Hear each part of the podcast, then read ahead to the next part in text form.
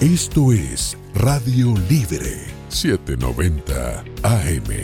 WAXYAM, cubriendo Miami, Fort Lauderdale y Palm Beach.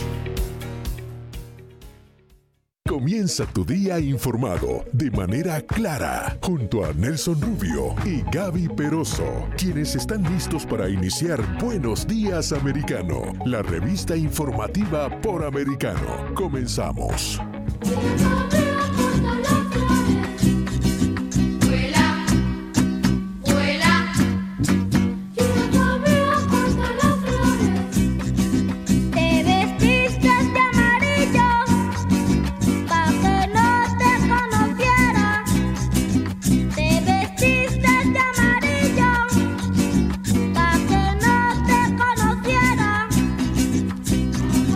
Ya les decía yo, buenos días americano, buenos días de costa a costa, Gaby Peroso, ¿por qué se vistió de amarillo usted para que no la conocieran? ¿Qué es eso? No, porque amarillo es lo que luce, verde nace donde quiera, como dice la canción, así que tenía que estar iluminada un día como hoy, que está tan complicado nuestro continente, entonces bueno, había que imprimirle energía el día de hoy. Pues energía fuerte, fuerte energía y eso es bueno. Buenos días americano de costa a costa en toda la nación americana a través de Americano Media y Radio Libre 790. El abrazo a toda nuestra gente en el estado de Florida, por supuesto, a que están en sintonía con nuestro programa en esta mañana.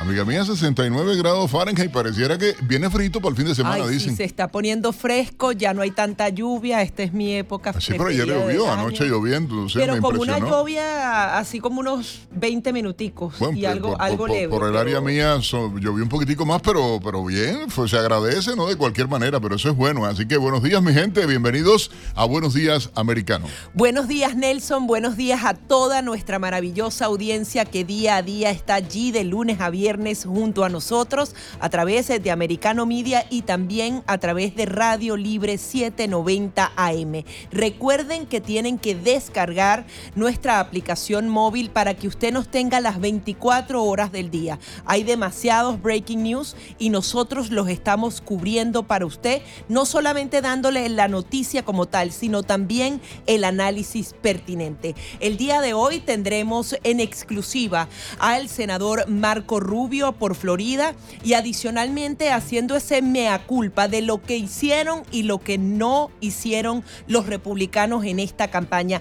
Él destacaba a través de su cuenta de Twitter que a pesar de que tenemos el presidente demócrata más impopular, una inflación récord, una ola de crímenes violentos y un caos total en la frontera, no lograron ganar la mayoría y adicionalmente perdieron un escaño. Y la pregunta que se hace es, ¿y los republicanos del Senado piensan no hacer ningún cambio?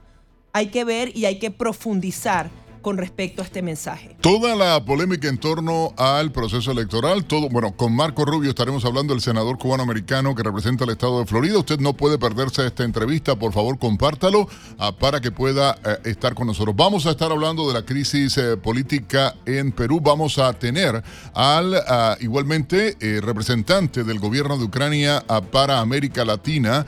Lo tendremos igualmente parte de la Cancillería de Ucrania en vivo a través de Americano Media Radio Libre. Los invitados más importantes, las personalidades más importantes, las entrevistas más importantes, por supuesto, cada mañana a través de Buenos Días Americano. Ustedes, gracias por estar haciendo que día a día crezca nuestra audiencia. La invitación para que usted, por supuesto, le pido de favor a muchos, eh, bueno, se han ido enterando boca a boca. A partir de enero comenzamos una campaña publicitaria bien fuerte ah, para poder llegar a todos y nos vamos a convertir. Eso se los aseguro porque contamos con la complicidad de todos ustedes a, cada mañana a través de la radio. Así que Gaby Peroso, a usted la veo de verdad de amarillo. Pollito, ¿no? Le dicen en... eh, No, porque este es un amarillo mostaza. Pollito, pollito no es. Pollito, pollito. Ay, no, sí. No, iba, me vino un chiste pesado arriba de la cabeza. No, No, lo voy a hacer. por no. favor, es muy Eso- temprano, No, Nelson. eso de pollito, pollito, no. Pero ensalada de gallina sí, como dicen en Venezuela, ¿no? La- en Venezuela La sí ensalada de, gallina, ese es uno de Típico, nuestros platos exacto, ahorita para Navidad. Para la Navidad. Bueno, 7, 5 minutos en la mañana, comenzando la jornada y por supuesto acompañándoles Gaby Peroso y Nelson Rubio hasta ahora. Presentamos de inmediato un resumen con algunos algunas de las principales informaciones en las que trabaja nuestro equipo de noticias en Americano Noticias ah, para asegurar que usted esté bien informado. Castillo fue detenido tras disolver el Congreso de Perú. La crisis en esa nación ha escalado en sus últimas horas eh, tras la detención del presidente Castillo, quien previamente había decidido gobernar por decreto. Según reportan los medios locales, el exmandatario fue detenido en el centro de Lima, en la vía pública, en momentos en los que se encontraba bajo custodia de la Prefectura Nacional. Tras el autogolpe de Castillo, asumió la presidencia de Perú eh, Dina Boluarte, quien se convierte en la primera mujer en asumir la presidencia de ese país. La agencia AFP con los detalles. Dina Boluarte era una desconocida en la escena política de Perú y ahora es la primera mujer en dirigir el país, tras la destitución del izquierdista Pedro Castillo por parte del Congreso. Me comprometo ante el país a luchar porque los nadies, los excluidos, los ajenos tengan la oportunidad y el acceso que históricamente se les ha negado. La ex vicepresidenta ganó junto a Pedro Castillo las elecciones en 2021 al derrotar a la derechista Keiko Fujimori. La abogada y madre de 60 años es una de las caras más conocidas del gobierno que formó Castillo y ha dicho en reiteradas ocasiones que el expresidente le ha negado personalmente haber cometido algún acto de corrupción. Nunca se ha visto tanta persecución política al presidente, a la vicepresidenta y a los ministros en gestión. Eso para mí es un resultado claro y concreto. No nos quieren, no nos aceptan, fue ministra de Desarrollo e Inclusión Social, un cargo que ejerció a la par de la vicepresidencia desde el inicio de la gestión de Castillo. Aunque hace dos semanas renunció al ministerio por estar en desacuerdo con el nombramiento de Betsy Chávez como primera ministra. Boluarte también ha sido objeto de investigaciones en el Congreso se salvó de ser inhabilitada a ejercer cargos públicos por 10 años, luego que una comisión del Congreso desestimó y archivó una denuncia por una supuesta infracción constitucional, una sanción que iba a colocar al jefe del Congreso, José Williams, en la línea inmediata de sucesión presidencial tras la destitución del mandatario de izquierda. Algunos sectores políticos pretenden primero inhabilitar a la vicepresidenta de la República para luego intentar nuevamente la vacancia o quizá inhabilitación y suspensión del señor presidente. La Contraloría denunció a Boluarte ante el Congreso por firmar documentos como presidenta del Club Departamental Apurímac, cuando ya formaba parte del gobierno, algo que la ley peruana prohíbe. Ella admite que firmó los documentos y denunció un supuesto plan parlamentario para sacarlos del poder a ella y al entonces presidente Pedro Castillo. Boluarte dijo estar dispuesta a sentarse en la silla presidencial e incluso terminar el periodo hasta 2026 en caso de que Castillo fuera destituido. Hay un mandato que el pueblo nos ha otorgado, gobernar por cinco años. Y esa es la única agenda que tenemos.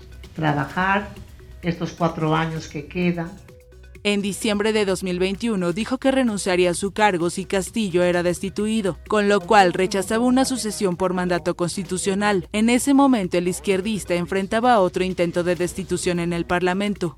Una nueva moción de vacancia en mi contra en otra información igualmente, el CEO de JP Morgan, Jamie Dimon, advirtió que la inflación terminará con los ahorros de los consumidores a mediados del 2023. De acuerdo a Dimon, aunque en este momento las empresas y los consumidores se parecen estar en buena forma, eso podría durar muy poco. Además, se pronosticó que muchos estadounidenses agotarán sus ahorros a mediados de 2023. Esto tras alcanzar niveles de ahorro de hasta un 33.8% por las restricciones impuestas por la pandemia. El FBI arrestó a nueve personas en Miami por estafar 37 millones de dólares en la red de salud. El informe policial afirma que los detenidos pertenecientes a un mismo grupo social están constituidos como una red de estafadores. Cada uno de los implicados enfrenta diversas acusaciones de conspiración para estafar la red médica y eh, a través del fraude. La acusación de la fiscalía establece que los detenidos pagaron sobornos a clientes clientes de planes de seguros administrados por Blue Cross. Además, ofrecieron pagos a empleados de JetBlue, Airways, ATT y otras compañías para ser inscritos como pacientes en varias clínicas de fisioterapia del sur de Florida. En otra información de carácter económico, los precios del gas están empujando un nuevo aumento de la electricidad en Florida.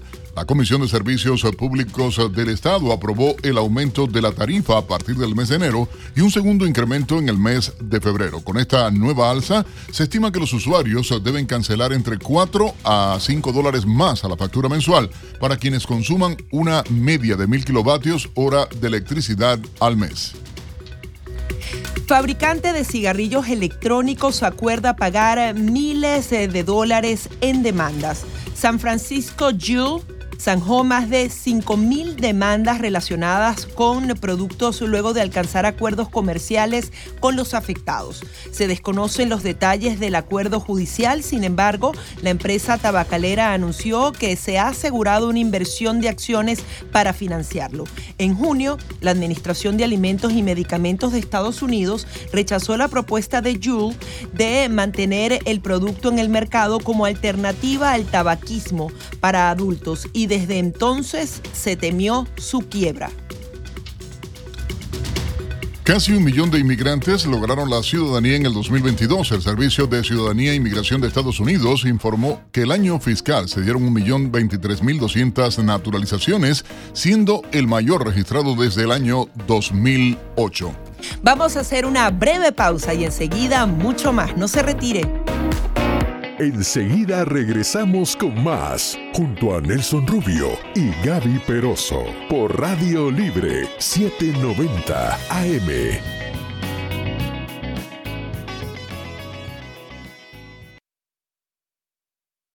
Estamos de vuelta con la revista informativa Buenos Días Americano, junto a Nelson Rubio y Gaby Peroso, por Americano.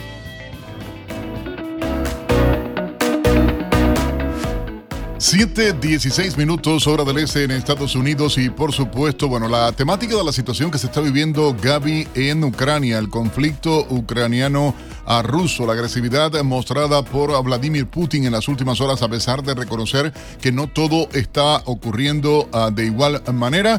Vamos eh, de inmediato en conexión internacional. Tenemos eh, con nosotros al embajador Ruslan Spirin, encargado de la Cancillería ucraniana para América Latina y por supuesto supuesto, a esta hora en la mañana ah, le damos la bienvenida, a los ah, buenos días. a Dobra Barranco, Laskava, a próximo, embajador, bienvenido. Muy buenos días y muchas gracias por haberme invitado en ucraniano. Saludos a todos. Cómo no. Embajador, quería preguntarle a usted, por supuesto, eh, la reacción a lo último. Primero, en la selección por la revista Time uh, de el presidente eh, Volodymyr Zelensky uh, como personalidad del año, igualmente al sentimiento, al patriotismo del pueblo ucraniano. ¿Qué reacción tienen? ¿Cómo se ha visto desde Ucrania eso? Pues claro que es una persona muy importante, especialmente que se ocurrió en el centro de las actividades de las ocurrencias, en donde eh, todo el mundo está enfocado, porque estamos heroicamente luchando contra esta invasión rusa que dura ya casi 300 eh, días. Pues desde el inicio, eh, los países, algunos amigos o vecinos nuestros pensaron que vamos a rendirnos rápido y que en tres días según el plan de Putin, eh, él va a, este, a, conquistar nuestro país, establecer aquí su régimen títere y todo.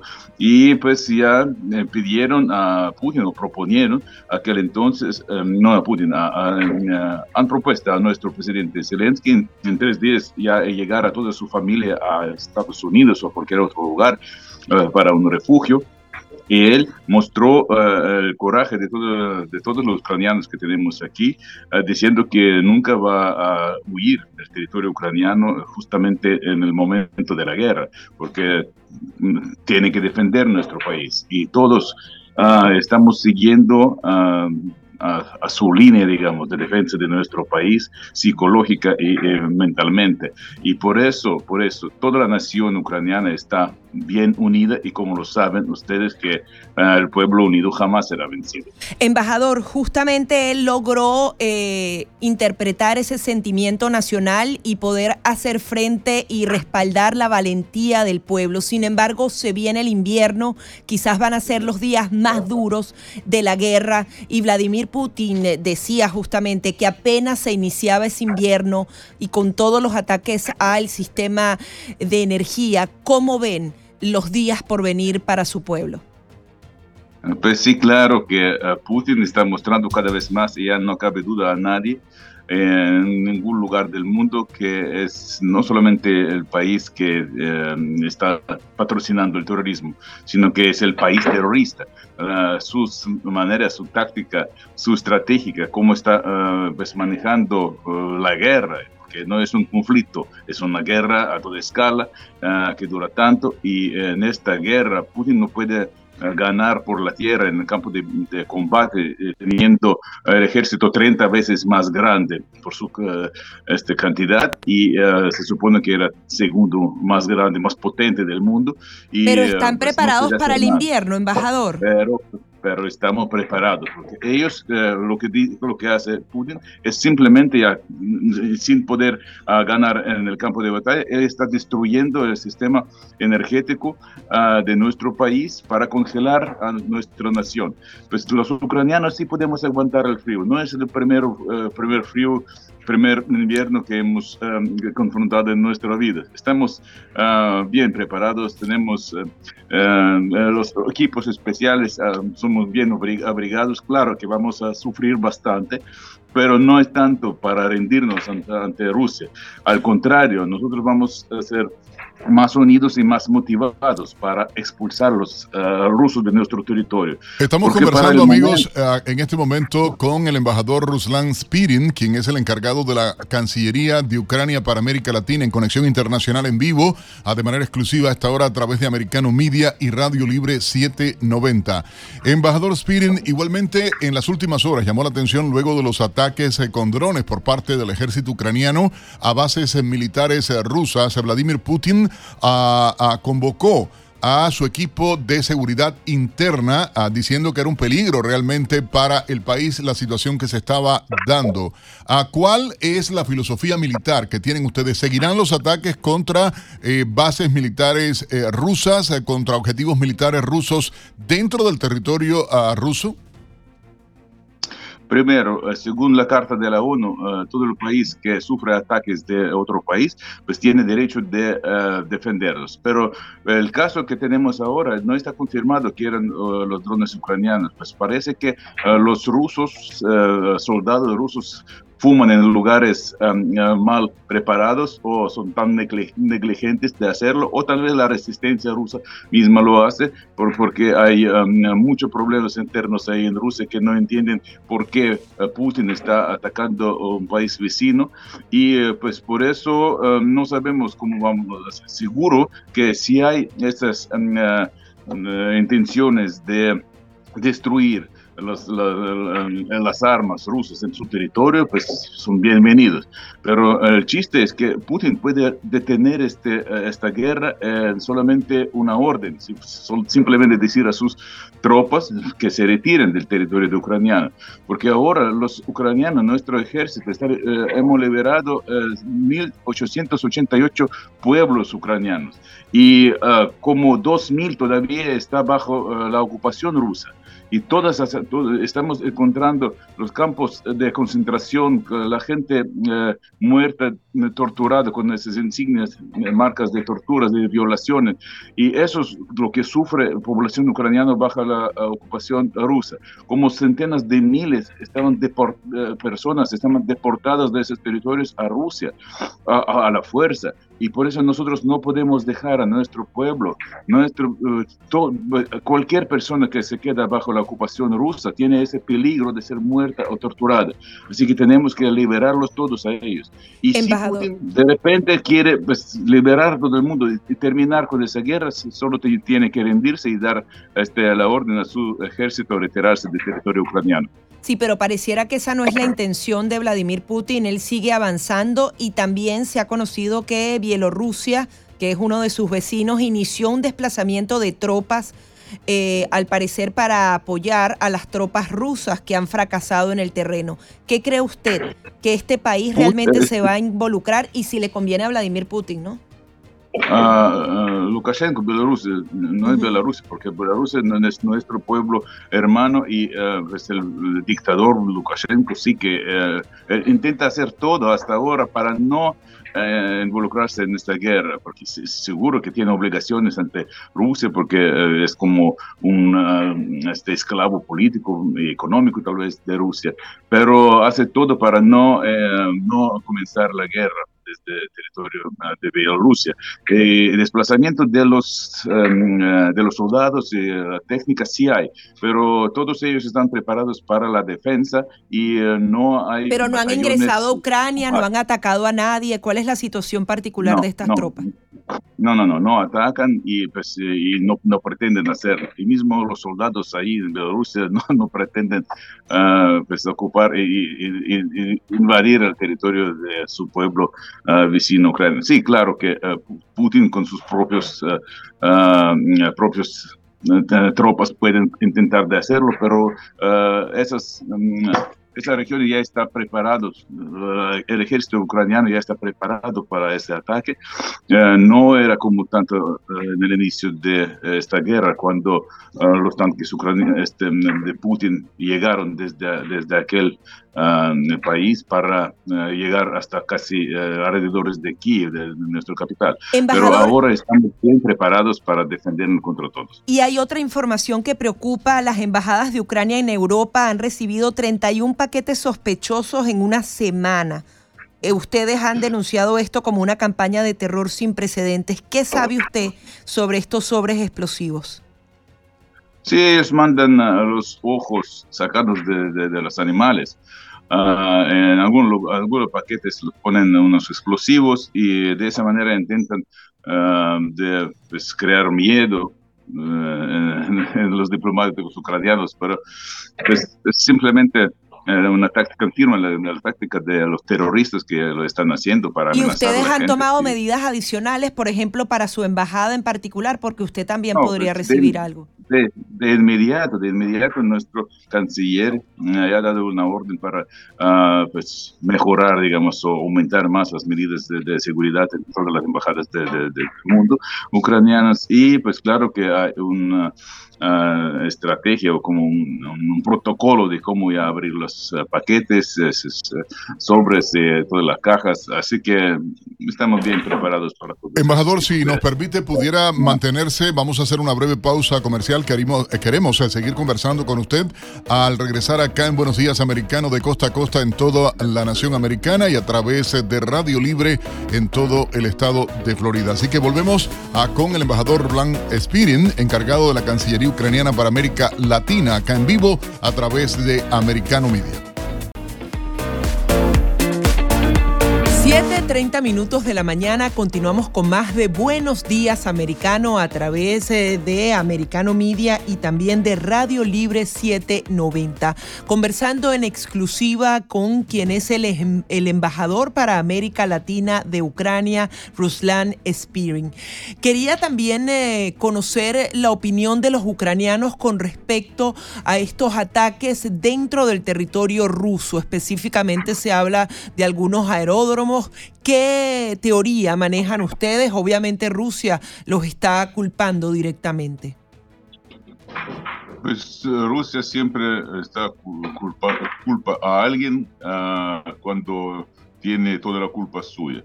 Uh, mira, ahí dentro de, del país, de Rusia, hay problemas uh, internos que um, la gente que no entiende qué está haciendo Putin en el territorio de un país soberano y también eh, pues tal vez simplemente eh, fuman en lugares que no son adecuados para eso o por la negligencia los soldados pues pueden uh, derivar. ¿Ustedes jamás se atreverían a lanzar algún ataque con drones dentro del, del, territorio ruso? Pues es que los drones no llegan a esa distancia, pero eh, mira, lo que eh, está sucediendo, todo está bienvenido. Cuando se termina, de, se destruya técnica ofensiva los cohetes, misiles, proyectiles, municiones rusas que caen encima de las cabezas de los ucranianos con la sangre, pues seguro que está, está bienvenido ese tema. Así que cuanto más destruyen, eh, van a ser destruidas esa técnica ofensiva rusa, es pues mejor para, para todo el mundo pues, y para el establecimiento de la paz. Porque cuanto más rápido los ucranianos vamos a expulsar con ayuda internacional a esos tropas eh, rusas del territorio ucraniano, más rápido establezca la paz. Ahora, embajador, ¿cómo ve el fin de este conflicto? Usted dice que simplemente con una orden Vladimir Putin puede acabarlo. ¿Lo ve a través de una negociación? long No, cuando él dice sobre la negociación y que no quiere la guerra, eso, eso no es verdad porque él sí quiere la guerra, eh, y no solamente para los ucranianos, otros países del mundo que están amenazando a, otro, a, otros países cercanos de Ucrania y con sus em, declaraciones que, pretenden hasta ah, conquistar a toda Europa, hasta Inglaterra. Pues no, toda esa amenaza rusa y pues debe terminar para todo el mundo, porque Ucrania está luchando ah, y defendiendo no solamente uh, nuestro propio territorio, sino estamos luchando contra el mal global, universal y como amenaza global. Y todos lo entienden y debe terminar con, eh, con cuando se retire, cuando se rinde uh, Rusia y no hay otra opción. No pretendemos dejar a millones de los ucranianos bajo la ocupación rusa para que sufren estos, mm, uh, estos maltratos de personas. Es, es simplemente imposible. Así que cuanto más rápido va a ser expulsado los, este, los tropas de, rusos del territorio ucraniano, más rápido establezca la paz. Y cuando Putin lo quiere, dice que lo quiere. Él simplemente puede hacerlo así. Estamos conversando, amigos, en vivo con el embajador uh, Ruslan Spirin, quien es el encargado de la Cancillería de Ucrania para América Latina, eh, hasta ahora a través de Americano Media y Radio Libre 790. Embajador, desde el punto de vista de relaciones internacionales, Rusia ha dicho que va a continuar reforzando sus lazos con China, India, Irán y Turquía. ¿Qué impacto tiene esto en la situación actual ah, de guerra, incluyendo al gobierno bielorruso y este movimiento de tropas al que hacía referencia mi colega Gaby Peroso. ¿Cómo ve usted este tipo de alianzas con China, India, Irán y Turquía? No habrá ninguna alianza entre Rusia, China, eh, India y Turquía. Pues hay eh, algunas negociaciones eh, a favor de la economía de sus países, porque ellos son muy sabios y pues siempre intentan de ganar algo de cualquier situación. Pues lo que está sucediendo, con lo que podemos ver, son, son las eh, elecciones, digamos, eh, votaciones en la ONU. Ahí pues era muy claro cuando uh, condenaron todo el mundo a Rusia como país que pues invadió a otro país que es ocupante y cuando condenaron a todos votaron todos países a favor de eso y Rusia se quedó con Corea del Norte, con Bielorrusia, Sudán, y Eritrea y, ya. Así que eso, esos son aliados de Rusia pero eh, todo el mundo está contra eso y nunca va a tener este, eh, esta, eh, esta alianza político. Embajador Spirin, ah, igualmente en las últimas horas ha incrementado eh, las eh, tendencias o patrones de opinión establecidos desde la propia ah, prensa rusa, incluso desde grupos de prensa liberales en todo el mundo, tratando de atacar la figura del presidente Volodymyr Zelensky y hablando del aumento de la corrupción, de supuestas cifras de dinero en el capital de Zelensky. ¿Hay alguna respuesta del gobierno ucraniano en ese sentido? Pues claro que eh, Putin siempre está intentando de hacer eh, lo que no puede hacer por físico, está intentando mandarlo como esta guerra informativa. Es una parte de la guerra también integral y eh, pues ya gastan millones de dólares para esa desinformación y propaganda.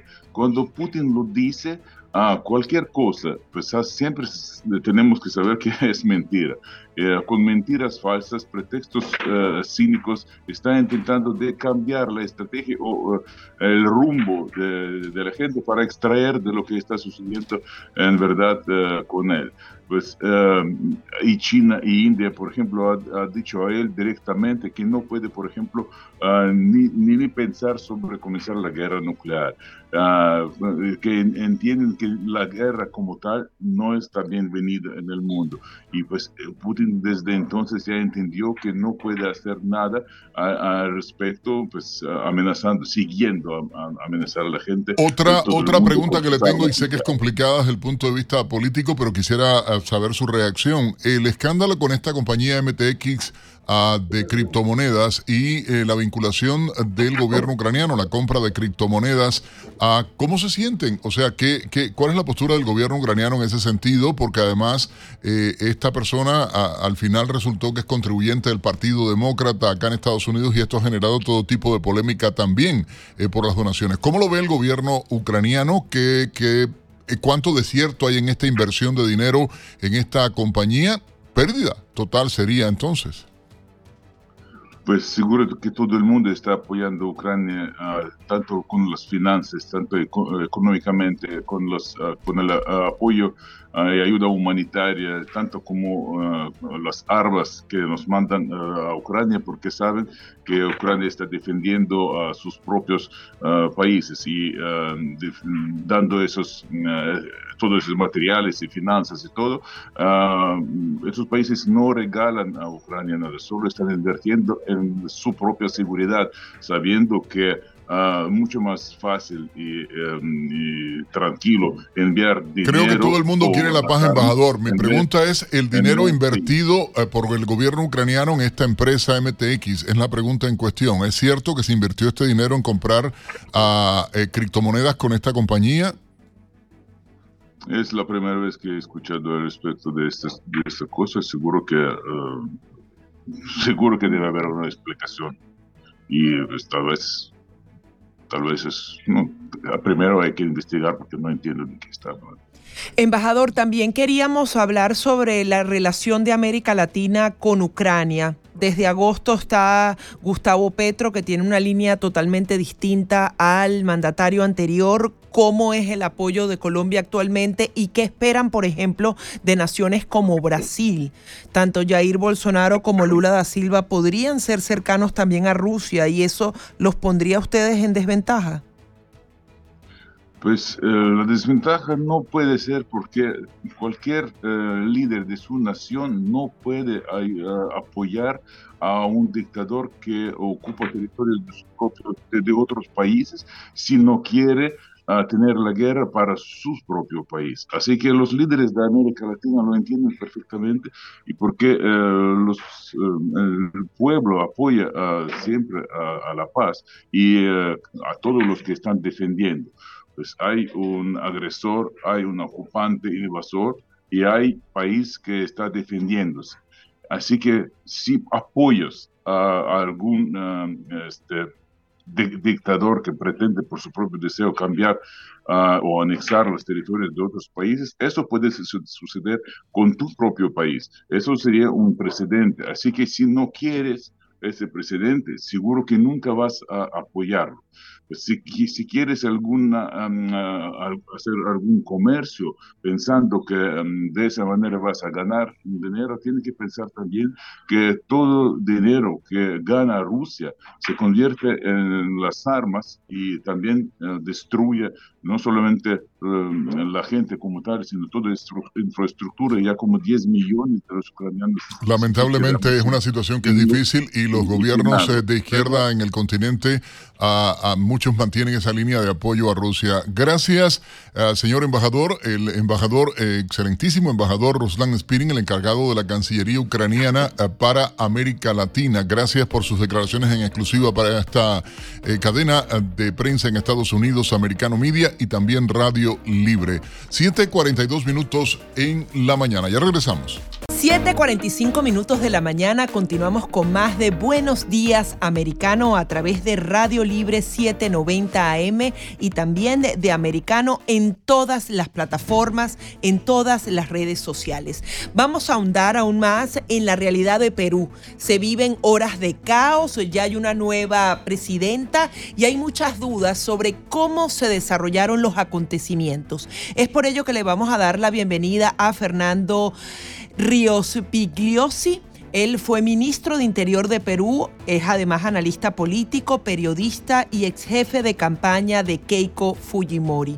Señor Fernando, quería que nos ayudara a entender, porque se tenía esta moción de censura contra el presidente, pero él se precipita sin tener ningún tipo de apoyo y adicionalmente prácticamente disolviendo al Congreso, a la justicia del país, tratando él mismo de tener eh, eh, algún tipo de poder constituyente para refundar la patria, llamando justamente a unas elecciones para reformar la constitución de ese país. ¿Qué pasó? ¿Por qué eh, Castillo hizo todas estas acciones? Lo que ocurrió fue que intentó un golpe frustrado. realmente esto se veía venir, o sea, era inevitable que un socialista del siglo XXI, un corrupto comunista como Pedro Castillo, intentara destruir lo que quedaba de democracia en el Perú e instaurar un gobierno similar al de Venezuela, al de Cuba o al de Nicaragua. Era, por lo menos para mí y para algunos otros, era evidente que esto es lo que se venía, pero este individuo lo hizo de una manera tan torpe, eh, tan incompetente, tan inepta que eh, por suerte eh, fracasó. no tuvo el respaldo de las Fuerzas Armadas, que fue lo fundamental. por supuesto, el Congreso de la República, el Poder Judicial, el Tribunal Constitucional rechazaron el golpe, pero si hubiera tenido el respaldo de las Fuerzas Armadas, en este momento estaríamos encaminándonos ya a una nueva Venezuela. Lo que él dijo que quería hacer es lo que siempre quiso hacer, o sea, establecer una dictadura de tipo chavista en el Perú. Él dijo que disolvía el Congreso y que iba a convocar a una asamblea constituyente, pero aunque no lo dijo en su mensaje de ayer, lo había dicho en innumerables oportunidades. Esa asamblea constituyente no iba a ser elegida por el voto directo y universal de los peruanos, iba a ser nombrada con supuestas organizaciones populares, que en realidad son organizaciones de fachada creadas por él mismo. Eh, y eh, iba a someter al Perú a una represión eh, brutal, porque otro de sus objetivos era sin duda la fiscalía. La fiscalía lo ha estado cercando en los últimos meses, deteniendo a sus familiares, a sus allegados más cercanos, y, y, varios de los cuales, para evitar ir a prisión, han empezado a convertirse en colaboradores de la justicia y a denunciar la infinidad de delitos que ha cometido este individuo Castillo, que ha sido sindicado por la Fiscalía como el líder de una organización criminal que estaba saqueando el Estado. Entonces, eh, eh, por suerte, este sujeto se precipitó, hizo de una manera completamente eh, inepta este golpe que fracasó, las Fuerzas Armadas no lo respaldaron, y, hoy día tenemos a una presidente que es una persona incompetente, bastante corrupta, eh, pero que no tiene la posibilidad de hacer lo que quiso hacer Castillo, es decir, implantar una dictadura brutal, porque ella no tiene respaldo, no tiene eh, partido, no tiene bancadas en el Congreso, entonces lo que tenemos por delante es un gobierno inestable, que no se sabe hasta cuándo durará. Amigos, estamos conversando con don Fernando Ríos Pigliosi, exministro del Interior del Perú, analista político, periodista, ex jefe de campaña de Keiko Fujimori. Los partidos de oposición actualmente en el Perú, ¿qué posición van a jugar con relación a este nuevo gobierno? Escuchábamos declaraciones de la nueva primera eh, presidenta del Perú, y eh, evidentemente, o sea, populista, con un lenguaje que si de los desposeídos, que si los eh, limitados, los, eh, los nunca incluidos, o sea, en este lenguaje y atacando la acción de destituir al, al ex presidente Pedro Castillo. ¿Cómo ve realmente la relación del resto de los partidos con esta situación? Y hablaba usted de la mayoría o no dentro del propio Congreso del Perú. ¿Qué va a pasar? podrá hacerse igualmente un impeachment contra ella. Ya fracasó una intentona em, de decirlo, un intento realmente de eh, sacarla del poder por la vía legal. Eh, claro, ese intento fracasó precisamente porque el interés era sacar a Castillo y, la única manera era que fuera reemplazado por esta señora que ocupaba la vicepresidencia en ese momento. Esta señora está ilegalmente en el puesto que ocupa. Ella nunca eh, debió haber eh, sido candidata porque ella era eh, funcionaria de un organismo electoral y la constitución peruana prohíbe explícitamente que un miembro de un organismo electoral sea candidato. Y ella era funcionaria y lo siguió siendo incluso después de haber ocupado la vicepresidencia. Eh, entonces era absolutamente ilegal su presencia, pero la democracia en el Perú hace rato que no funciona adecuadamente. En fin, eh, pero además, como, como tú has señalado, eh, ella es parte de esta banda que ocupó el gobierno desde el año pasado. Ella ha sido un miembro activo, ha estado implicada en actos delictivos de esta banda, pero en fin, hoy día se le considera, hay un suspiro de alivio en el Perú porque Castillo era muchísimo peor. Entonces, eh, a esta señora se le considera el mal menor. Eh, pero como te digo, eh, está en una situación muy precaria. En el Congreso peruano hay 14 grupos, 14 grupos, o sea, hay una fragmentación absoluta. Los grupos llegan al, Congreso y luego se dividen. hay una corrupción fenomenal en los últimos días y semanas han salido eh, testimonios de antiguos miembros de este gobierno que han declarado con datos muy precisos que cobraban eh, coimas, sobornos a empresarios para obtener obras y que con parte de esos sobornos, millones de soles, eh, eh compraban el voto de los congresistas en el Congreso, lo han declarado públicamente. Entonces, eh, es un Congreso también muy, muy corrupto, que no se sabe qué, qué, va a hacer respecto a esta señora, dependerá cómo se maneje ella, qué prebendas les ofrezca, qué cosas les dé para que pueda mantenerse ella en el gobierno. Y ahora qué cómo, cómo va a conformar su gabinete ministerial. De eso depende mucho cuál será su destino. Y quería que nos hablaras un poco de los lapsos, cuándo podrían haber elecciones, si ella tiene que cumplir, o sea, finalizar el mandato, hay posibilidades de escogencia de un nuevo Congreso y qué va a pasar particularmente con Castillo.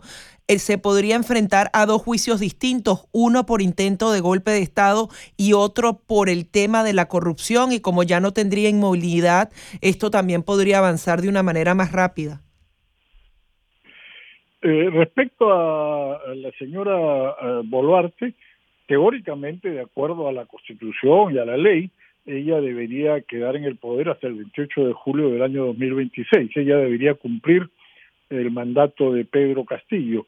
Eh, ahora, eso es en teoría, pero como digo, aquí en el Perú tenemos una democracia fallida, eh, que no funciona realmente como una democracia, y, lo que tenemos por delante es un periodo de inestabilidad, y en este momento nadie podría decir cuándo va a terminar. Puede terminar en un mes, en dos meses, en un año o el 2026, no sabemos. Depende de qué cosa es lo que haga en el gobierno. Vamos a ver. Eh, ahora, respecto a Castillo, es un delincuente. Eh, las pruebas que habían contra él, la fiscalía había acumulado 190 evidencias, pruebas de que era un corrupto, era un delincuente, estaba saqueando eh, los recursos del Estado. y además, ayer ha cometido un delito a la víctima ciencia de todo el mundo, ha dado un mensaje diciendo que eh, liquidaba lo poco que quedaba de democracia en el Perú. Eso es un delito, por supuesto, contemplado en las leyes y está penado con 20 años de cárcel. O sea, este individuo, si es que funciona la justicia en el Perú, cosa que también es discutible, eh, tiene que ir preso por un periodo muy largo. Además, como digo, además de este el delito de haber intentado dar un golpe de Estado, de, de todas las acusaciones por corrupción que eh, están, digamos, más que comprobadas ya por la Fiscalía, ¿no? Bueno, queremos agradecer enormemente su participación con nosotros acá en medio de esta crisis política que vive el Perú. El doctor Fernando Ríos Pigliosi, exministro del Interior del Perú, analista político, periodista y ex jefe de campaña de Keiko Fujimori. Gracias eh, por eh, conversar y, por supuesto, invitado a seguir abordando acá en la programación de Americano Media esta temática de tanto interés a nivel de continente y el mundo. 7.55 minutos en la mañana. Por cierto, hoy es el Día de las Madres en Panamá.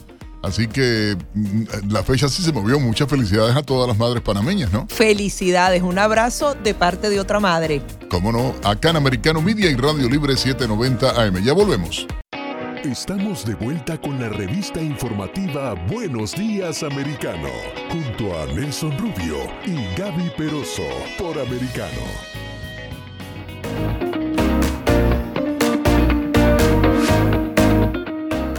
8 en punto en la mañana. Buenos días, americanos de costa a costa en toda la nación americana a través de Americano Media y Radio Libre 790M. A toda nuestra gente en Florida, por supuesto, gracias a, por la sintonía con este espacio. Gracias por su apoyo y por favor, compártalo, ¿eh? riegue lo que nos conviene creciendo y creciendo a través eh, de toda nuestra audiencia en todo el país y también, por supuesto, a nuestra gente en Florida.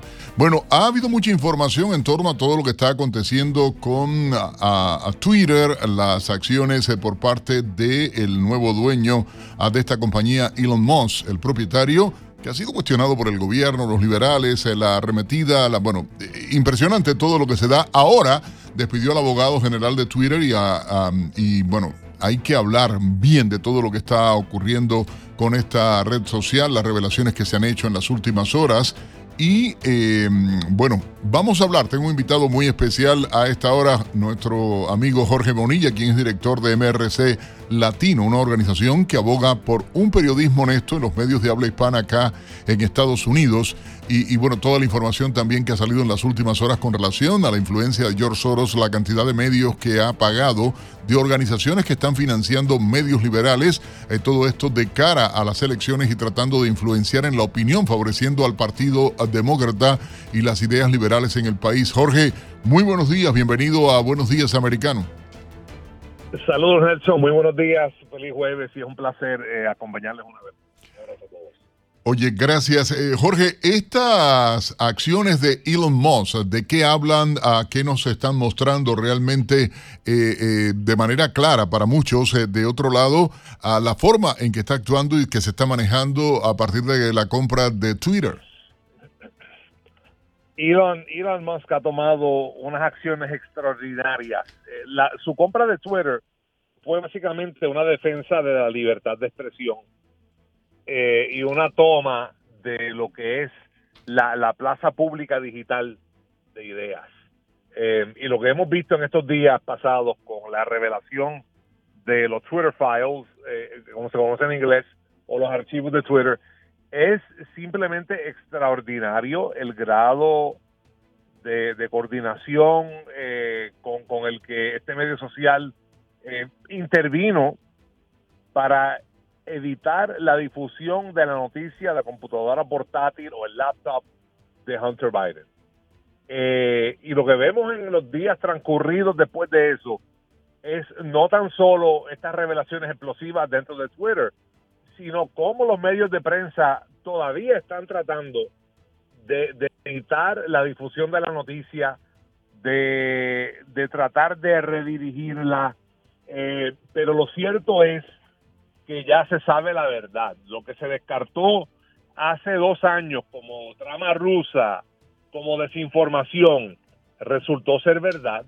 Resultó ser que, Twitter, en contubernio con eh, funcionarios del Partido Demócrata, con los servicios de inteligencia de Estados Unidos, conspiraron para eh, que no se difundiera la noticia de la portátil de Hunter Biden, noticia que si se hubiera difundido normalmente y ampliamente, si no se hubiera estorbado su difusión, sabemos, porque hemos hecho estos estudios en, en MRC, el Centro de Investigación de Medios, esta noticia hubiera sido suficiente para alterar el curso de la elección presidencial del 2020. Si se hubiera difundido la noticia de la portátil de Hunter Biden, Trump todavía sería presidente de los Estados Unidos. Hay algo que quiero preguntarte y tiene que ver con el despido casi inmediato a partir de que se hiciera la revelación de estos ah, archivos de Twitter. Uh, el despido del ex abogado general del FBI de, de, Jim Baker, algo que llama mucho la atención es que él lo dijo claramente, este tipo era el responsable, el mayor responsable del ocultamiento de toda esta información. Sin embargo, la prensa liberal eh, por supuesto, reaccionó rápidamente tratando de defender el actuar de este hombre, tratando de minimizar diciendo que se trataba eh, de, algo correcto que hacía, porque era información no confirmada, etcétera, etcétera. Incluso utilizaron el calificativo de una laptop o, computadora robada, tratando de desvirtuar la realidad. Era eh, algo que todo el mundo sabe porque se publicó en el New York Times muy fácil, perdón, el New York Post ah, de manera clara.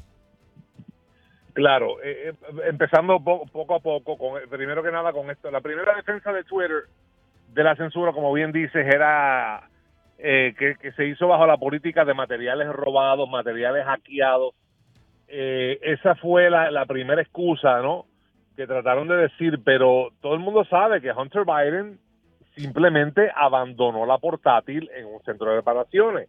No pudo acceder a ella, dejó la portátil y no la recogió dentro del plazo de tiempo, eso es como cuando uno deja un traje en la tintorería y tú sabes que si no, no recoges el traje dentro del plazo de tiempo y no pagas la factura, la tintorería se te queda con el traje. Lo mismo pasó con la portátil, es puro y simple, pero trataron de descartar eso como desinformación y las actuaciones de este abogado, Jim Baker, son extraordinarias y más extraordinario aún su nexo con, con otros sucesos que han ocurrido, porque este mismo abogado, Jim Baker, fue el que, por ejemplo, llevó al abogado de, de, de, la campaña de Hillary Clinton, Michael Sussman, fue el que lo trajo al FBI para que, que introdujera lo que es el expediente de Michael Steele, que sabemos que fue un expediente fabricado en el 2016, toda esta trama rusa, que si Donald Trump,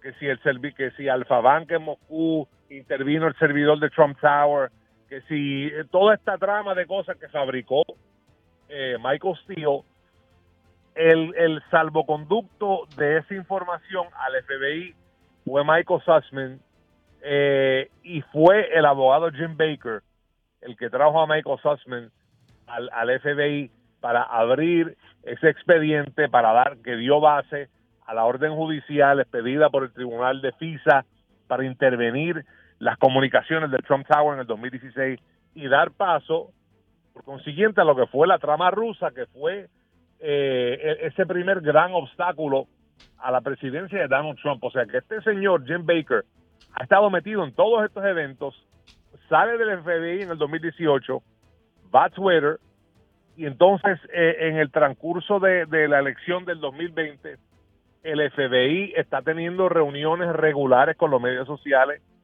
para atajar la desinformación foránea y seguridad electoral y todas estas cosas y monitorear las comunicaciones y se descubre que había reuniones semanales del FBI con Twitter. O sea que, lo que estamos viendo es, es algo a, escala eh, y entonces no estaba claro de que de quién era este Jim Baker cuando eh, el periodista Matt Taibbi y Barry Weiss empiezan a tomar eh, eh, estos archivos de, Twitter y se dan cuenta que tienen que trabajar con este abogado interno todavía. Jim Baker hasta, hasta el martes prácticamente estaba en Twitter y empiezan a ver que hay obstáculos a difundir los archivos, y hay y todo. Y cuando venga el nombre de Baker, Barry Weiss pregunta, Baker, ¿y cómo se llama? Jim Baker. Dice que se le cayó la quijada, que se quedó fría, que se quedó atónita, porque se dio cuenta que este mismo abogado era el abogado del FBI, se lo notifican a Elon Musk, Elon Musk inmediatamente deja cesante a, a Jim Baker. Así que estamos viendo cómo todavía hay esta intervención para, para impedir que se conozca realmente qué es lo que pasó con, con la portátil de Hunter Biden, y no tan solo con esa censura, sino con, con la censura, francamente, en el, a partir del momento en que Joe Biden toma la presidencia de los Estados Unidos, donde sabemos que la Casa Blanca le pidió a Twitter las suspensiones de cuentas específicas, como la del periodista New York Times, del ex periodista New York Times, Alex Berenson, por, eh, porque era alguien que llevaba la contraria en la narrativa del COVID y de las vacunas y todo lo demás. O sea que queda mucho más por, por nosotros aprender, pero vemos cómo está este intento todavía por suprimir esta información. Hay algo que, llama la atención en medio de todo esto que se está dando y obviamente es todo lo que sale eh, paralelo a esta situación con Twitter, es las revelaciones que se han hecho eh, en torno a la cantidad de dinero que George Soros está invirtiendo, no solo con el escándalo de la compra de varias estaciones de radio de la cadena Univision, que por cierto hay desesperación también hay eh, la salida de talentos, hay eh, muchas cosas ocurriendo eh, en las últimas horas en ese sentido, sino la inseguridad que tienen los empleados, aunque le han prometido que hasta finales del 2023, cosa que en mi opinión personal es algo raro realmente porque Em, no va a perder Soros y no va a perder el Partido Demócrata con esta inversión que hicieron a inversión, perdón, a través de esta compañía creada de corretaje. No van a perder eh, un año completo y están diciendo que hasta finales del 2023 no se haría la asunción por parte de la nueva compañía, etcétera, etcétera, cosa que no le hallo lógica. Un año perdido de negocio en una inversión de 60 millones de dólares, como que no me da la cuenta realmente eh, en este sentido. no cuadra. No cuadra la historia. La leyenda que están tratando de hacer no cuadra. Lo triste es el esfuerzo que están haciendo para esto. Jorge, ¿cuál sería tu mensaje? Nos queda apenas eh, 30 eh, segundos en este sentido. El mensaje es a, a los empleados que todavía están bajo esta situación, resistan, eh, entiendan que la transición viene tan pronto finalice la transacción y ya la FCC se la aprobó. Fortaleza, firmeza y doy gracias a Dios por Americano Media. Ese es mi mensaje. Como no, Jorge, te agradezco enormemente eh, por eh, participar con nosotros. Jorge Bonilla, director de MRC Latino, una organización que aboga por un periodismo honesto en los medios de habla hispana acá en Estados Unidos. Ah, gracias eh, por tu participación esta mañana en Buenos Días Americano. Amigos, vamos a hacer una breve pausa. Regresamos, por supuesto, con mucha más información. Este libro que, que quiere presentar mañana acá en Miami, habrá una protesta igualmente mundial a favor de los presos políticos y denunciando a las víctimas del Castro comunismo y del eh, comunismo en toda América Latina. De eso vamos a hablar al regresar acá en Buenos Días, Americano. Estamos de vuelta con la revista informativa Buenos Días Americano, junto a Nelson Rubio y Gaby Peroso por Americano. 8, 16 minutos en la mañana hora del este en Estados Unidos. Los buenos días a toda la gente que nos sintoniza a lo largo y ancho de todo el país.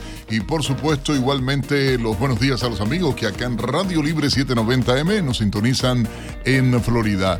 Bueno, va a haber eh, mañana, vamos a hablar de dos eh, actos eh, que realiza la comunidad cubana en el sur de Florida. Mañana va a haber una protesta por la presentación del libro Cuban Privilege en Miami y eh, Action for Freedom ha dicho que esto es un insulto abierto al exilio cubano. Lo van a hacer eh, mañana en FIU. Eh, esta escritora Susan Eva Eckstein. Ah, hay varias organizaciones del exilio que lo van a hacer, pero también ah, va a haber el próximo día 10 una manifestación, una marcha acá en el sur de Florida eh, y va a ser una marcha internacional. Acá en Miami se está organizando, tenemos en línea telefónica a la reconocida activista política cubano-americana Mercedes Perdigón. Ella es de la organización Exilio Unido Ya. Muy buenos días, Mercedes, bienvenida.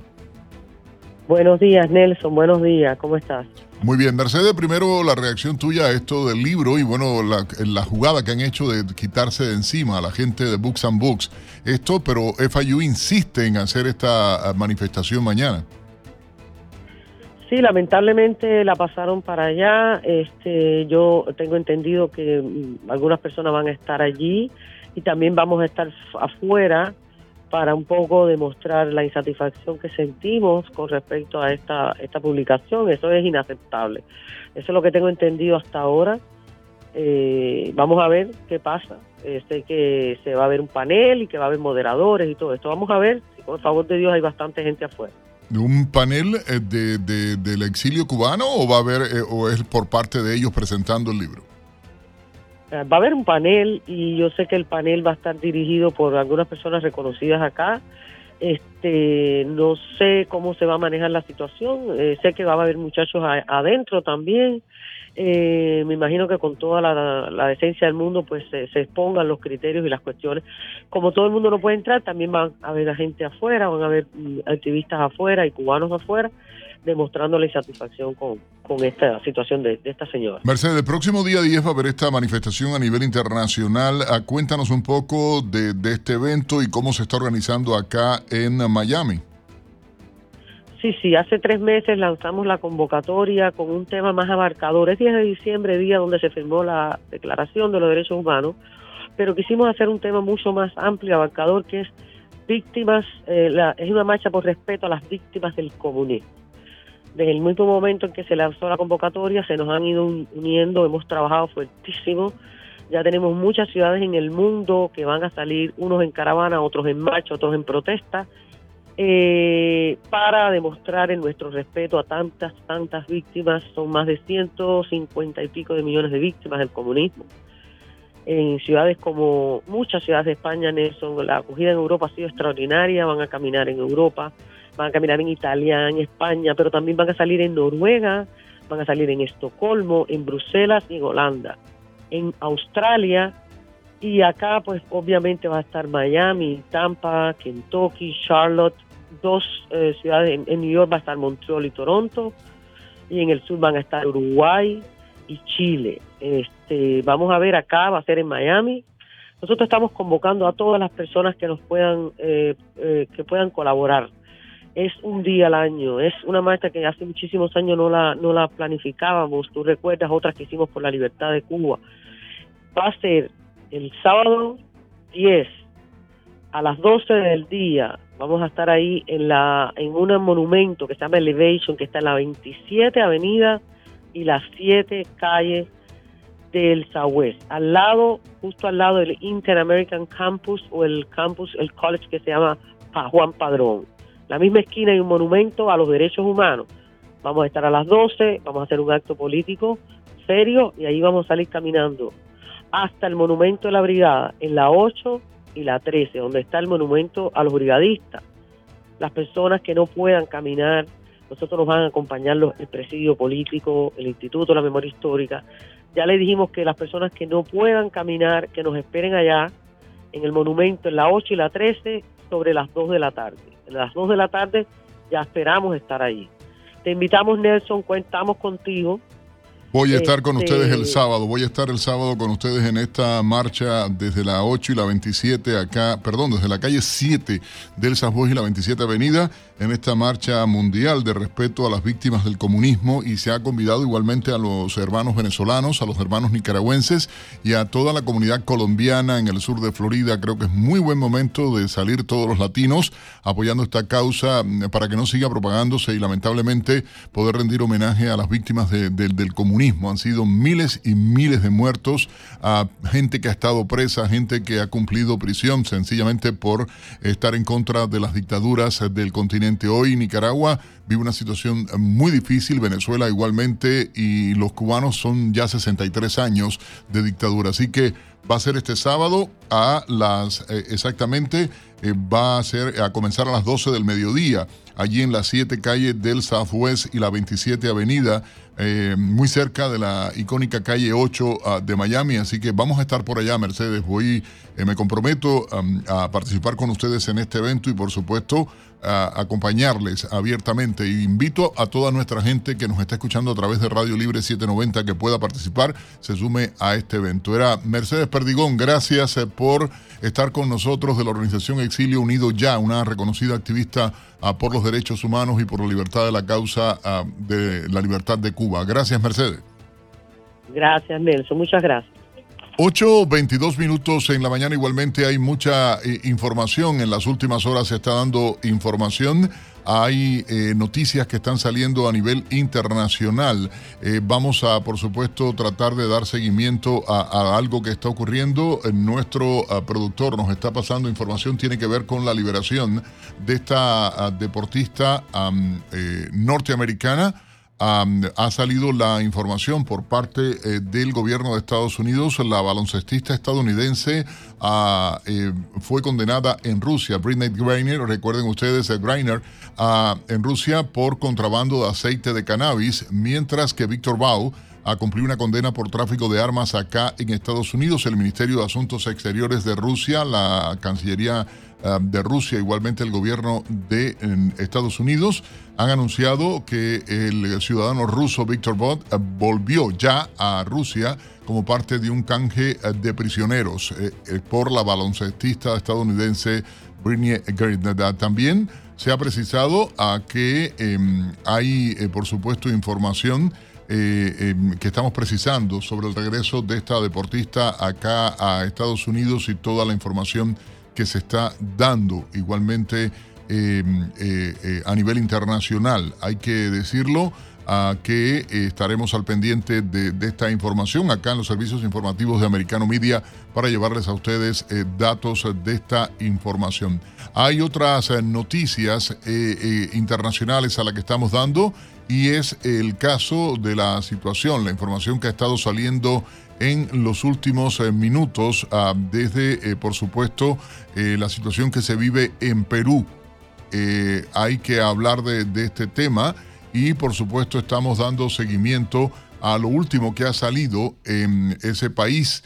Em, Vilma, eh, o en este caso Dina Boluarte, quien es la actual eh, presidenta juramentada en Perú, igualmente izquierdista, inició su gobierno sin el apoyo del Parlamento. Es una abogada de 60 años que asume el poder eh, y realmente una época bastante convulsa, turbulenta, políticamente hablando, en Perú.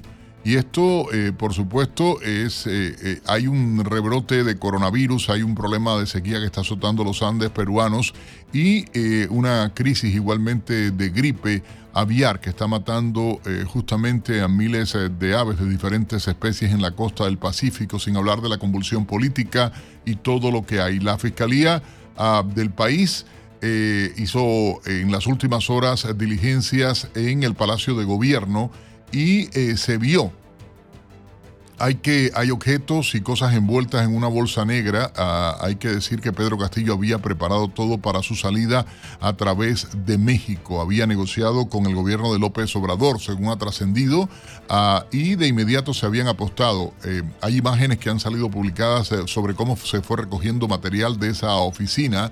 Hallaron documentos, objetos guardados en bolsas de basura, igualmente eh, en imágenes que se publicaron, reitero, y hay eh, acusaciones concretamente por enriquecimiento ilícito, denuncias constitucionales, incluso hay eh, mucha expectativa por lo que pudiera ocurrir. Fue trasladado a la cárcel donde eh, estuvo igualmente Ullanto Humala y donde se dio el proceso también con Fujimori, Alberto Fujimori Pedro Castillo, reiteramos, según se confirmó, se dirigía a la Embajada de México tras el autogolpe, según un parte policial. Y esto, por supuesto, usted ha escuchado detalles en vivo con altos eh, exfuncionarios del gobierno peruano. Son las 8.26 minutos en la mañana. Soy Nelson Rubio y Gaby Peroso acompañándoles a todos ustedes a través de Buenos Días Americano y Radio Libre en Americano Media a esta hora. Gracias por la sintonía. Recuerden, pueden llamar, participar 786-590-1623. Ya volvemos. 8.30 minutos de la mañana continuamos con más de Buenos Días Americano y ahora vamos a hablar de eh, tema educativo dentro del condado Miami-Dade. Recordemos que el pasado 8 de noviembre, de manera abrumadora, los electores eh, decidieron aumentar el salario a los maestros, apoyaron esta iniciativa, algo absolutamente necesario porque creemos que en materia educativa siempre se tiene que tener a estos profesionales en el mayor nivel. Adicionalmente, existe actualmente en este condado una escasez de maestros y hay que buscar nuevas vías y canales de enseñanza para que justamente estos profesionales puedan terminar educando a nuestros niños, a nuestros jóvenes, adolescentes en las escuelas públicas. Es por eso que le vamos a dar la bienvenida a la doctora Carmen Concepción. Ella es decana de la Escuela de Educación del el Miami Dade College, porque han hecho una nueva iniciativa, una alianza entre el Miami Dade College y las escuelas públicas del condado Miami-Dade para crear un programa de residencia de candidatos a maestros. Buenos días, doctora. Quería que nos eh, ampliara un poco esta información de esta importante alianza. Buenos días y mucho gusto. Eh, gracias por tenerme en su programa. Eh, le voy a dar unos cuantos detalles acerca de nuestro, de lo que estamos creando, una, una nueva idea, una nueva iniciativa para poder apoyar a todos los maestros de nuestra comunidad, especialmente a nuestros estudiantes. Como acabas de decir, tenemos una escasez de maestros nacional, uh, pero nosotros junto con el sistema escolar de Miami-Dade County Public Schools estamos buscando maneras muy creativas para proveer maestros preparados eh, para cada una de nuestras aulas en el, en el condado de Miami-Dade. Eh, como acabas de decir, es un programa de residencia muy similar a lo que los por ejemplo, los doctores, eh, eh programa de, cuando los doctores están preparándose para, para su residencia, ¿verdad?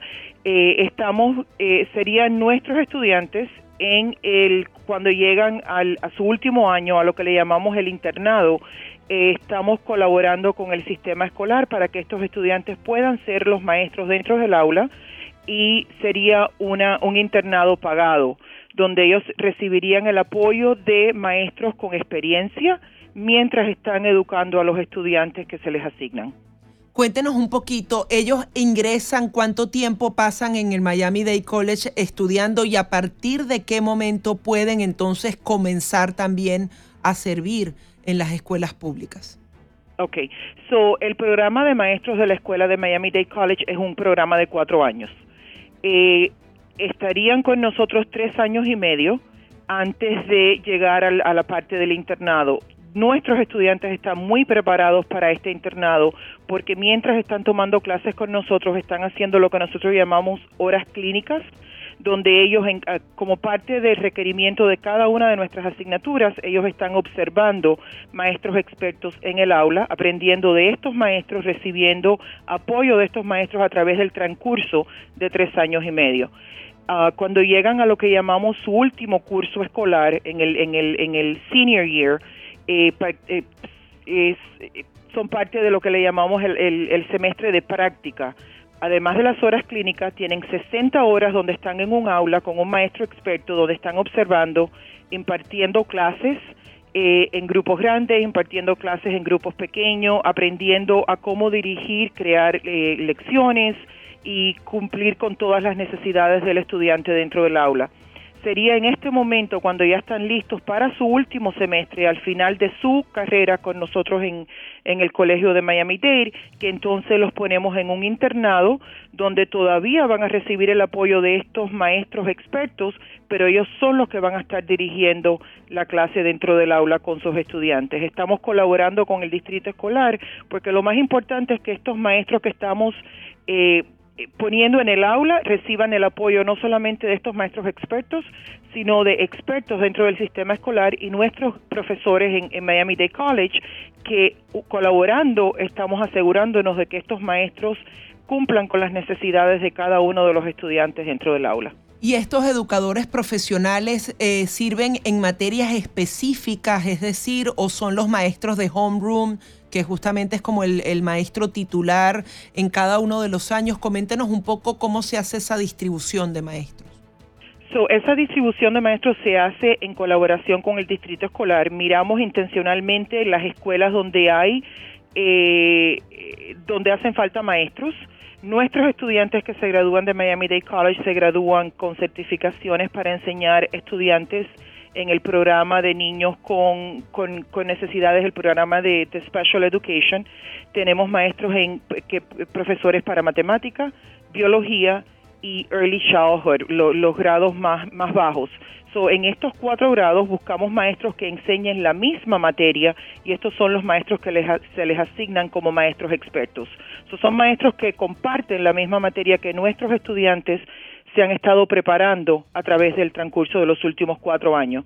Trabajamos y ponemos estos estudiantes en escuelas que tienen la, eh, las vacances, los, las posiciones disponibles y los combinamos muy estratégicamente con esos maestros que cumplen los requisitos del Estado para hacer lo que le llamamos mentores, para poder apoyar a estos maestros durante el último transcurso antes de ser eh, certificados como maestros en el Estado de la Florida. Doctora, quería que también nos explicara la diferencia que existe entre un profesional egresado del Miami Dade College y otros profesionales. Tengo entendido, y perdonen si, si cometo un error al respecto, que también hay profesionales de otros países que justamente tienen eh, educación en sus países y pueden hacer algún tipo de reválida y convertirse también en maestros dentro del sistema de educación pública. La diferencia entre estos dos eh, tipos de profesionales. Absolutamente. Y esto es un programa que está en todo el estado de la Florida.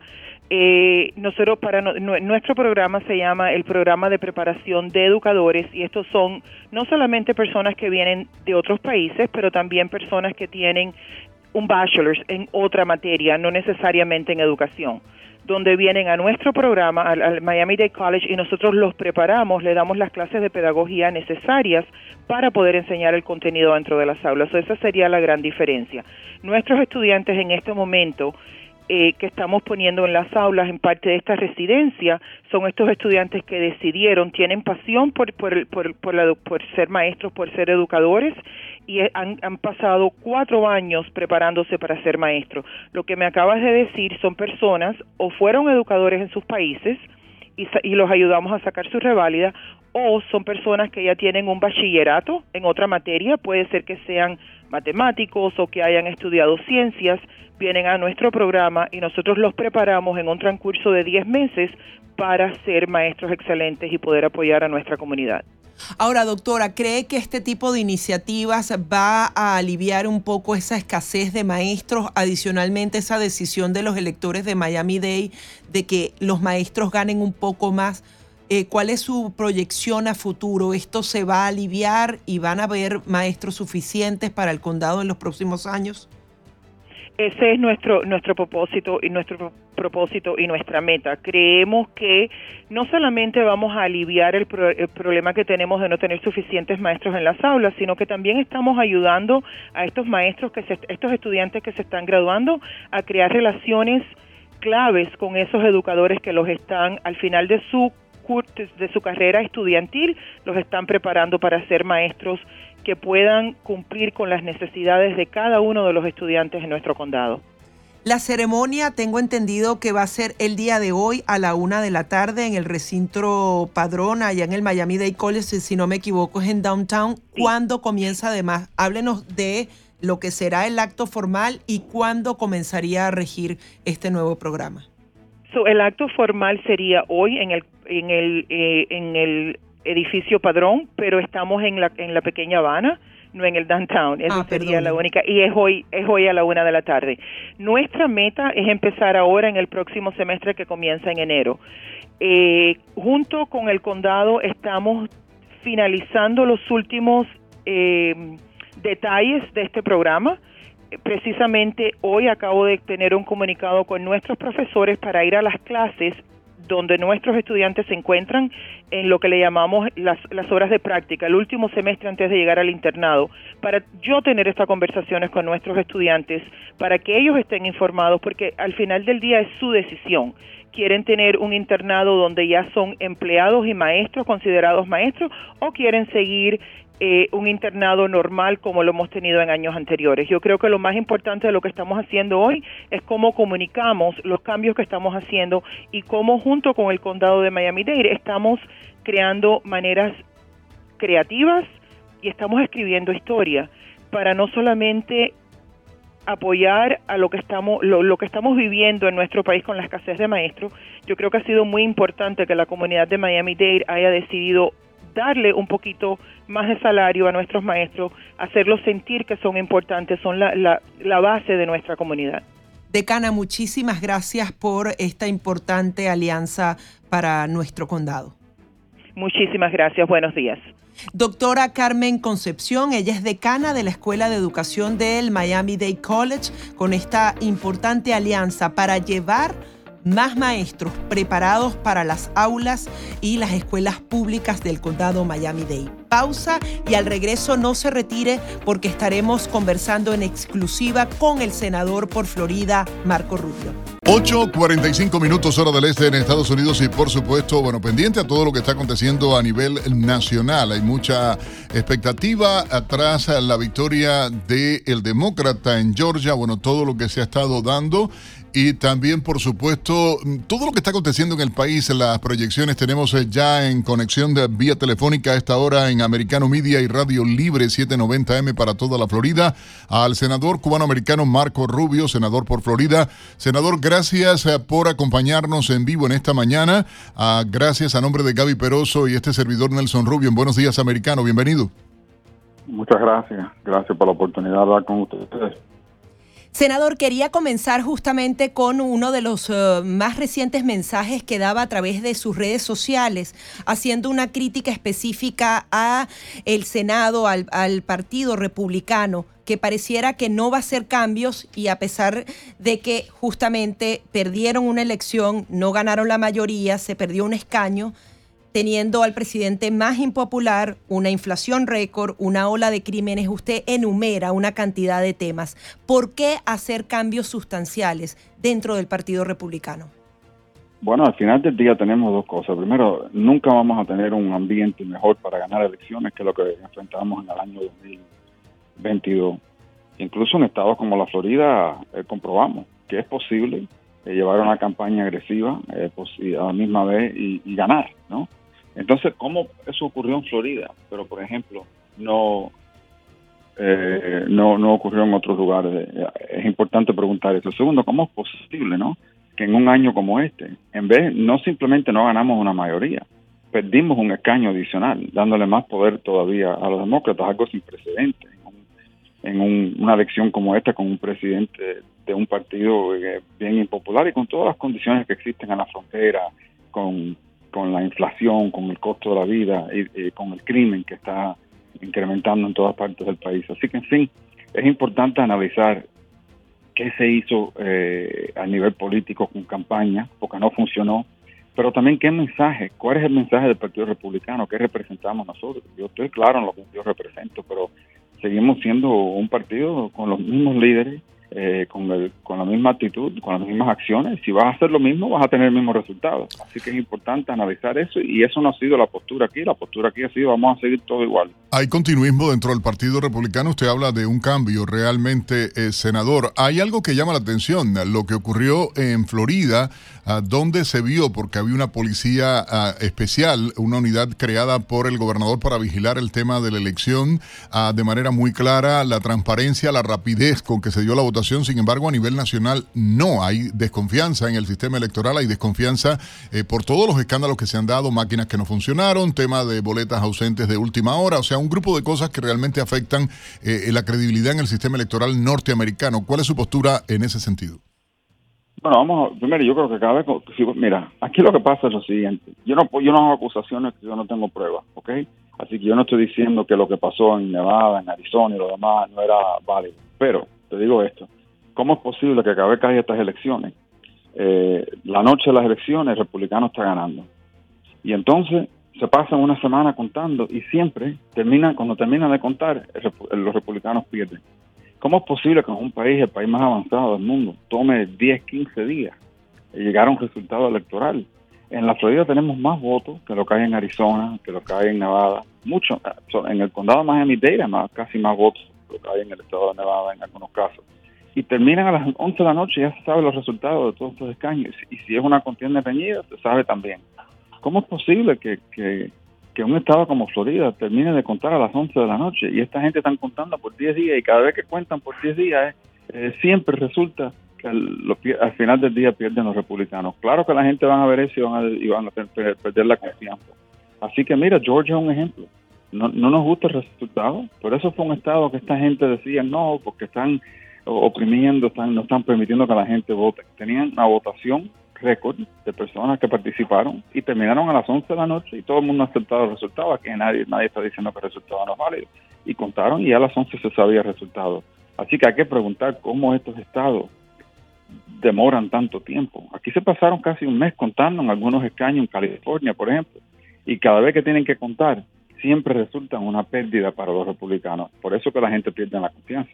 Senador, ¿de quién sería entonces la responsabilidad de esos retrasos y de, y de que el resultado siempre gire hacia un lado y por otro lado ese fino equilibrio entre dar un mensaje de confianza, por ejemplo, usted votó de manera adelantada en Florida, el voto por correo y adelantado en Florida es fuerte y eso también da una ventaja sustancial. En otros estados no creen en eso y los demócratas arrasan con una maquinaria bien aceitada. ¿Cómo lograr ese fino equilibrio entre el mensaje de confianza y desconfianza porque hay que denunciar cuando hay una irregularidad y también eh, eh, el sistema electoral, ¿por qué en Florida es distinto? Bueno, porque aquí hemos cambiado las leyes, no siempre fue así. Nos acordamos bien que aquí había problemas en años antes, incluso en el año 2018, que el condado de Broward fue un desastre. Eh, pero yo creo que tenemos que apuntar a las leyes de la Florida como un modelo. Yo creo que esto es algo que hay que regular, debe seguir siendo algo que le pertenece a los estados y pero crear conciencia nacional para que los votantes de esos estados pongan presión sobre sus legisladores para que cambien esas leyes, para que se parezcan un poco a lo de la Florida. Mira, las leyes de la Florida, aquí nos acordamos bien, ustedes se acuerdan bien, que teníamos problemas. Aquí incluso había eso de ballot harvesting, como le dicen. Eso, eso existía en Miami y en Florida décadas antes de lo que se utilizó. Aquí tuvimos una elección de alcalde eh, si me acuerdo bien, en el año 97, donde una corte eh, ordenó que fueran nuevas elecciones por el, por el fraude y la manipulación de las boletas ausentes. Aquí había una industria de personas que salían a, a, colectar boletas ausentes y lo demás, y por eso se hicieron los cambios que se hicieron aquí en este estado. Así que eso tomó tiempo y fue a través de la experiencia. Creo que otros estados deben adoptar la misma política y, y, debemos eh, poner presión para que lo hagan.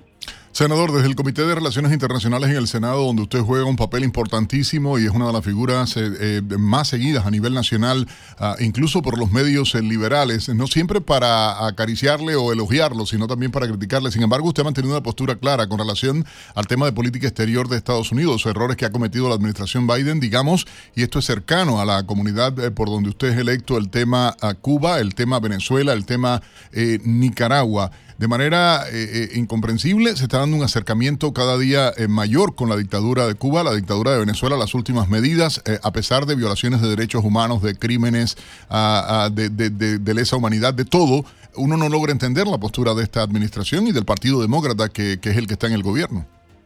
Bueno, yo acabo de entenderlo ya, pero es lo siguiente, si eres enemigo de Estados Unidos, entonces te tratan de acercarse y hacer concesiones y ha sido el caso, en el, caso de Nicaragua lo han ignorado por completo. En el caso de, Cuba y Venezuela hemos visto este acercamiento, atentados, acercamiento, y creo que vamos a ver más. Esto de las negociaciones en México es un fraude total. Eso es una, maniobra que utiliza Maduro para dividir la oposición. Incluso eh, yo no hay duda ninguna que ha infiltrado esa oposición y, está utilizando eh, personas que él tiene o comprometidas o amenazadas eh, para que para que ayude a dividir la oposición en estas negociaciones y el gobierno norteamericano tiene que saber eso y, y le ha dado y, ha participado en facilitar todo esto y, le ha dado credibilidad a una negociación que en fin no va a llegar a nada. Aquí la única solución es elecciones libres y democráticas, punto. Y es lo único que hay que negociar, es cuándo, la fecha, eh, porque eso tiene que ocurrir, es la única razón, la única manera en cual debe se debe levantar sanciones después de una elección como esa. Mientras tanto, mientras que tratan bien a nuestros enemigos, eh, han sido eh, bien duros contra el presidente de Guatemala, porque no le gusta su postura a nivel social con eso de, de, los derechos a la comunidad homosexual, etcétera. Eh, han sido muy duros y muy críticos del presidente de República Dominicana, porque no quieren que la República Dominicana enfuerce sus leyes migratorias, no tienen una crisis muy, muy seria con haitianos entrando al país. Han ignorado o han sido muy duros como presidente de Ecuador, que es el presidente más proamericano que ha tenido ese país más de tres décadas. Eh, pero si quieren acercarse a Brasil, al nuevo presidente de Colombia de izquierda, eh, eh, al presidente de México, que lo único que hace es criticar a este país y, no querer enforzar las leyes de narcotráfico y la frontera y lo demás. Así que yo creo que el mensaje es muy claro. Si eres enemigo de Estados Unidos, la, mejor manera de recibir concesiones de la administración Biden es ser enemigo de Estados Unidos.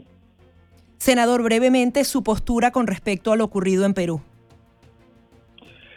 Bueno, eso ya venía por mucho tiempo. Aquí fue electo una persona y inmediatamente tomó una postura muy eh, negativa en contra de todo el sistema. Simplemente lo que pasa es que él no le gusta lo que las instituciones de ese país eh, eh, están impidiendo que él tome control del país. Tiene que funcionar a través del orden constitucional y, quiso hacer una movida para suspender la constitución, suspender el, cuerpo legislativo y las cortes y las instituciones del país no lo permitieron.